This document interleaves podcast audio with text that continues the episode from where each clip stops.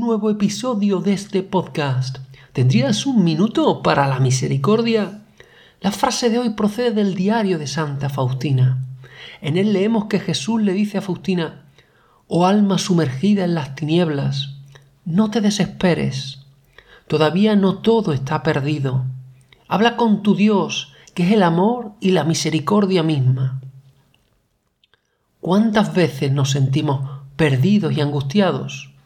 ¿Cuántas veces nos damos cuenta del mal que hacemos y de cuán poco valemos? Sin duda, a lo largo de la vida pueden aparecer momentos de bajón, de tinieblas o desesperación. Si estás viviendo una etapa como esa, estas palabras son perfectas para ti.